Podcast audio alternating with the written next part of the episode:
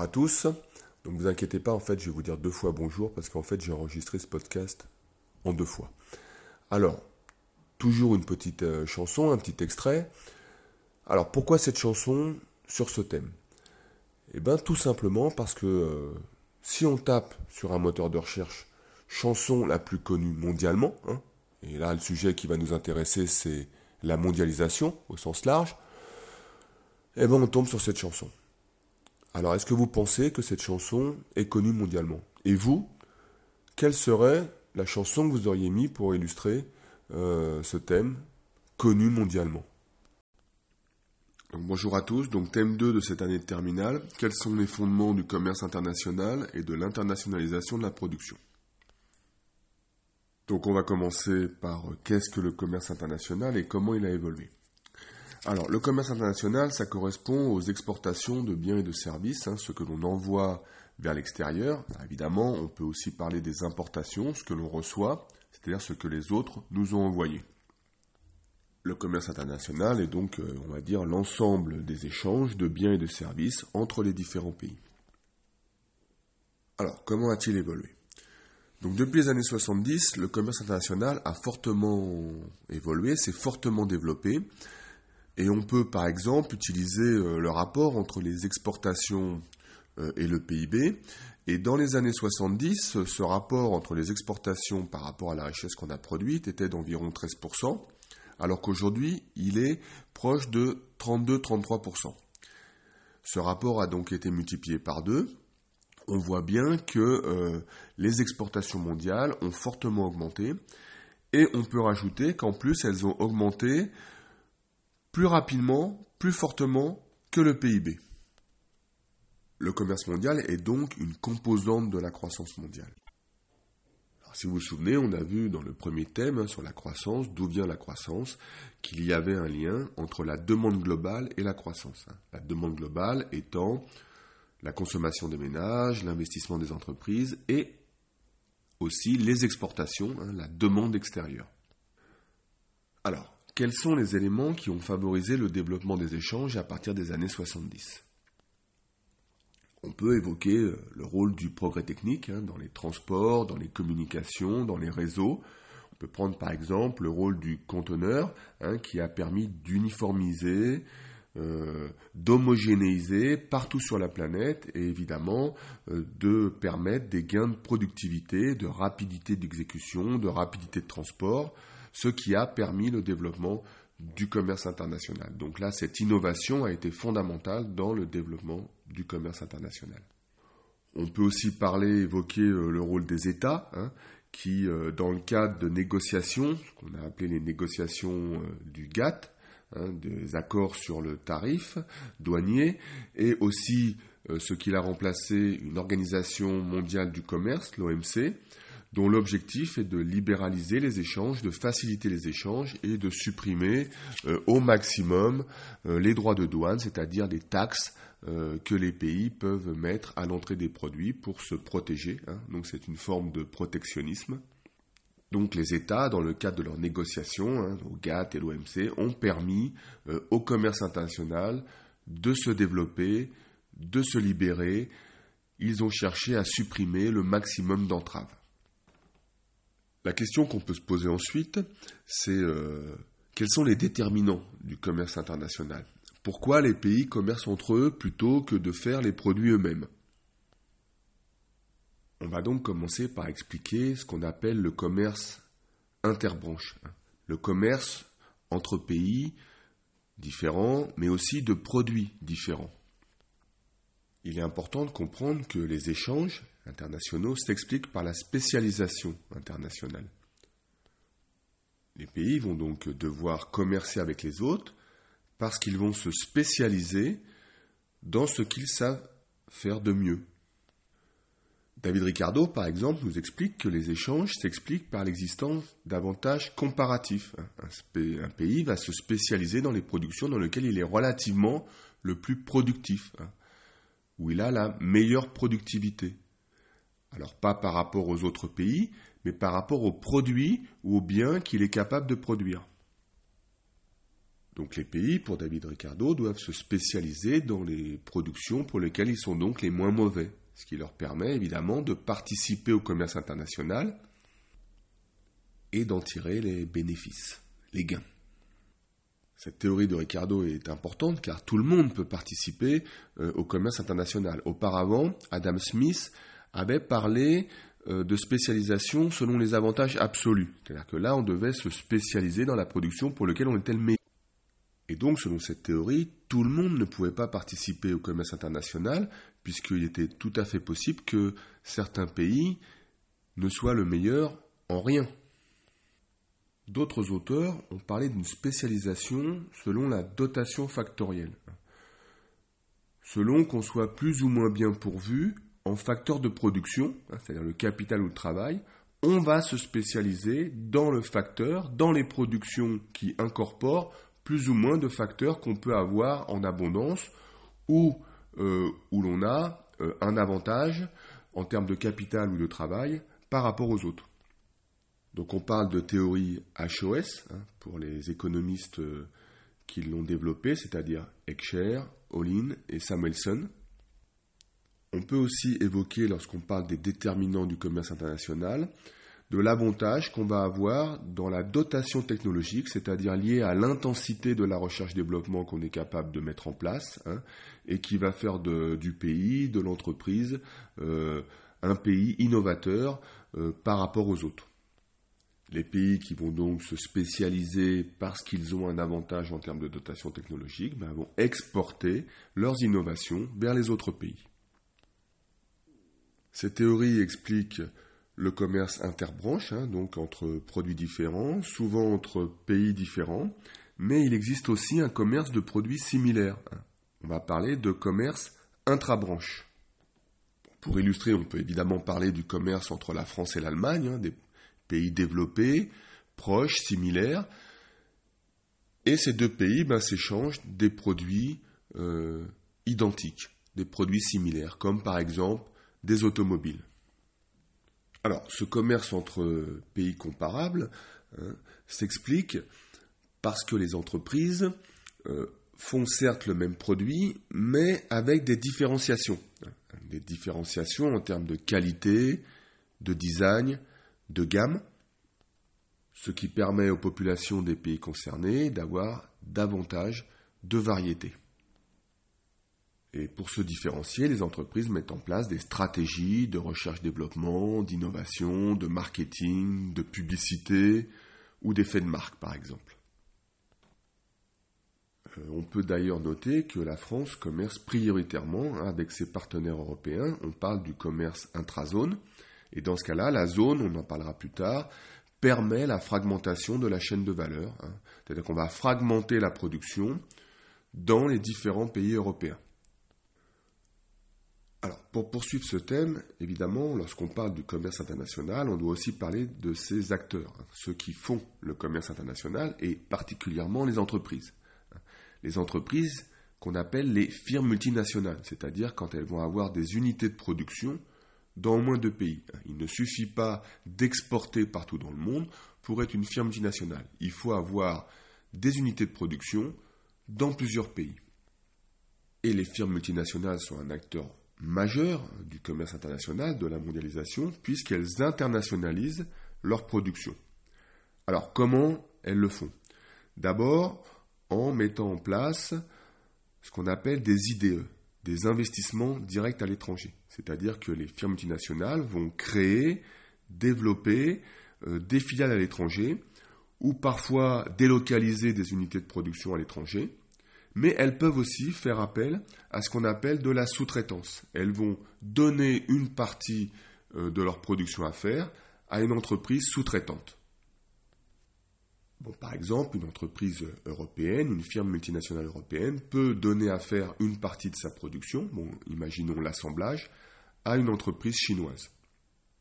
L'entreprise chinoise devient un sous-traitant de cette entreprise européenne. Alors, pourquoi, les entreprises s'internationalisent Quels sont les facteurs à l'origine de l'internationalisation de la production? La grande raison qui pousse les entreprises à utiliser la mondialisation, euh, à s'internationaliser, c'est son besoin de compétitivité. Les entreprises doivent être attractives hein, pour pouvoir vendre leurs produits. Elles vont donc chercher à améliorer ce qu'on appelle la compétitivité prix. Hein. Elles vont rechercher la productivité, la baisse des coûts de production. Mais elles vont aussi parfois rechercher une compétitivité hors prix, hein, une amélioration de la qualité. Alors évidemment, les pays hein, vont chercher à attirer les firmes multinationales. Ils vont, ils vont chercher aussi les pays une certaine compétitivité. Ils veulent que les firmes multinationales s'installent sur leur territoire parce que ça va apporter de la croissance, parce que ça va apporter des emplois, ça va apporter des revenus. Et les firmes multinationales vont utiliser cette compétition entre les pays. Hein. Elles vont chercher, elles vont chercher les éléments qui permettent des gains de productivité, elles vont chercher des infrastructures de qualité, elles vont aussi chercher une certaine proximité avec leurs sous-traitants, elles vont chercher de la main-d'œuvre, de la qualification, euh, du capital humain, euh, elles vont chercher aussi évidemment euh, des organisations du travail, du progrès technique, de l'innovation, une bonne fiscalité et elles iront s'installer, ou disons qu'elles iront faire faire une partie de la production là où elles ont un intérêt, là où elles vont avoir des gains de productivité.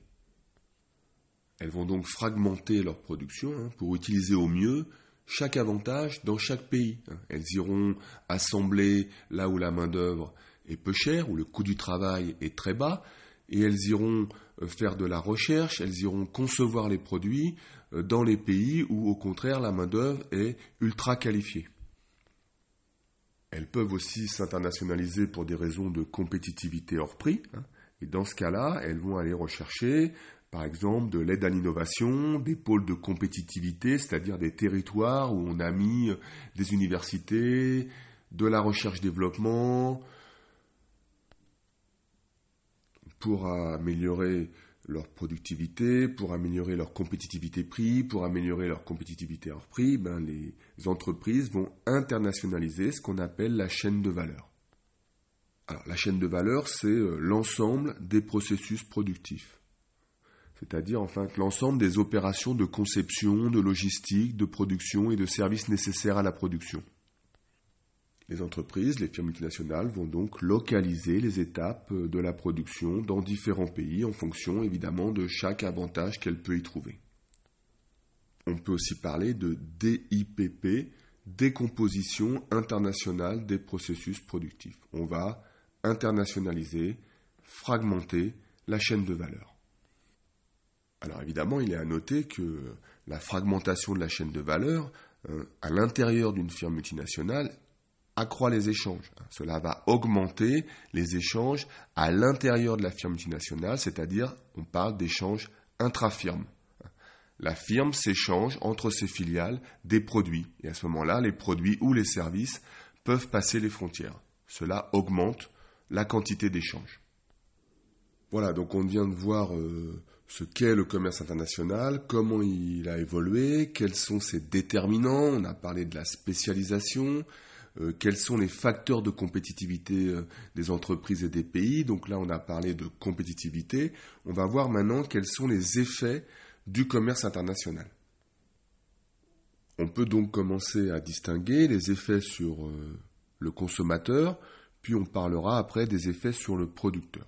Alors sur le consommateur, indéniablement, le commerce international, la mondialisation permet un gain de pouvoir d'achat les entreprises vont faire des gains de productivité qui vont permettre la baisse des prix. Et en plus de cette baisse des prix, le consommateur va y trouver une plus grande variété et les produits ou les services vont pouvoir incorporer davantage d'innovation. Il y a effectivement plus de concurrence entre les firmes multinationales qui va pousser à l'innovation. À noter tout de même que la mondialisation peut entraîner, du fait de la concurrence mondiale entre les travailleurs, une certaine euh, baisse euh, du pouvoir d'achat, car une contraction des salaires ou une pression à la baisse euh, sur les salaires dans les pays plutôt développés. Pour poursuivre, le commerce international a aussi des effets sur le producteur. J'en ai parlé un petit peu avant. Donc la mondialisation, la fragmentation de la chaîne de valeur, l'internationalisation de la production permet, on l'a vu, de faire des gains de productivité, de gagner en compétitivité prix et compétitivité hors prix. Donc les firmes multinationales, le producteur euh, va être capable d'utiliser ces gains de productivité pour baisser ses prix, euh, pour pouvoir euh, gagner des parts de marché, mais aussi faire plus de profits. Et l'extension du marché, donc le marché est plus grand, hein, et donc permet de faire ce qu'on appelle des économies d'échelle, hein, une baisse du coût unitaire de production. Donc je vais produire davantage, euh, parce que le marché est plus grand, donc je vais vendre plus, et donc je vais là encore pouvoir euh, baisser mon coût de production, donc baisser mes prix. L'entreprise fait des économies d'échelle parce qu'elle va amortir ses coûts fixes sur de plus grandes quantités. Les entreprises, donc le producteur, peut aussi bénéficier euh, de ce qu'on appelle des transferts de technologie. Je vais avoir des partenaires commerciaux, je vais avoir des sous-traitants, je peux aussi bénéficier de leur technologie, de leurs innovations. Le progrès technique, évidemment, se diffuse mondialement et donc les entreprises, les firmes multinationales vont bénéficier de ce qu'on appelle des effets d'apprentissage. Hein. Elles bénéficient des savoir-faire des autres. Alors aussi, hein, il y a des inconvénients, hein, puisqu'évidemment, mondialement, il va y avoir plus de concurrence, donc certaines entreprises peuvent être amené à disparaître, à avoir des difficultés. Donc pour Schumpeter, ce ne sera pas un problème dans le cadre de la destruction créatrice, puisqu'évidemment, cela permet à tout ce qui va être dépassé, obsolète, pas compétitif de disparaître. Et donc les entreprises qui vont rester seront évidemment les plus innovantes, les plus fortes et qui vont satisfaire le mieux les consommateurs. Pour poursuivre, on va parler maintenant des effets du commerce international sur les inégalités entre pays. Alors si on se réfère à la théorie de David Ricardo, tout le monde a un intérêt, va pouvoir bénéficier du commerce international, il va y avoir des gains à l'échange. Le commerce international est donc favorable à la croissance. Si on se réfère au thème sur la croissance, on sait que les gains de productivité sont favorables à la croissance. Comme le commerce international va permettre des gains de productivité, évidemment, le commerce international est donc favorable à la croissance. Et donc cette croissance favorisée par le commerce international va permettre le développement, l'amélioration du bien-être, la hausse de l'emploi, la baisse de la pauvreté les pays les plus pauvres, et particulièrement aussi les pays émergents, vont pouvoir rattraper hein, le niveau de vie des pays plus développés. Et donc, le commerce international fait baisser les inégalités de niveau de vie entre les pays.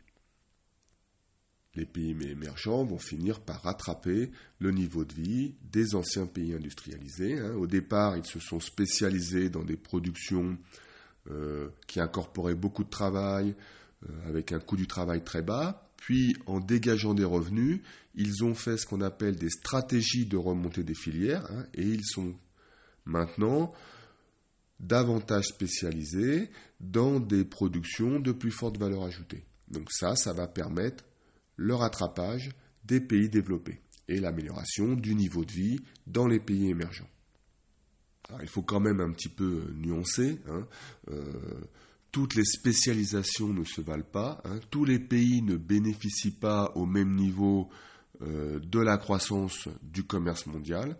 Hein. Si vous êtes spécialisé dans des production où les prix ont tendance à baisser, ou si vous êtes spécialisé, bon, par exemple les matières premières, ou si vous êtes spécialisé dans des productions à forte valeur ajoutée qui incorporent beaucoup de technologies, vos revenus sont plus importants. Donc on dira que les termes de l'échange ne sont pas toujours équitables.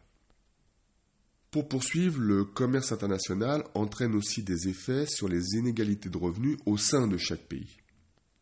C'est-à-dire qu'au sein de chaque pays, la mondialisation, le développement du commerce international va entraîner des gagnants et des perdants.